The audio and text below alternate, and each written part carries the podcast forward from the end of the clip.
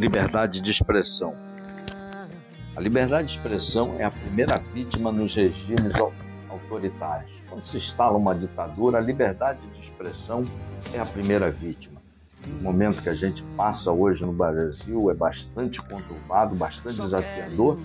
Nos cabe aqui a deixar o nosso mais veemente protesto contra a liberdade de expressão, contra a censura que se instalou já há algum tempo no nosso país. A democracia liberal não convive com censura e não convive sem liberdade de expressão derrubada de perfis, derrubada de páginas, monetização, censura dos meios de comunicações.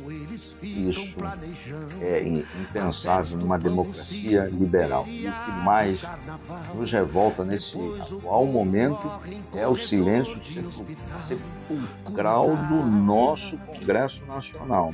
Deputados, senadores que deveriam ser os paladinos, os guardiães, os defensores maiores da liberdade de expressão estão em silêncio. E olha que eles têm imunidade parlamentar. Para isso, a imunidade parlamentar prevista na Constituição é para que eles se expressem com extrema liberdade, representem os seus eleitores com extrema liberdade. Isso não está ocorrendo, é um momento bastante preocupante.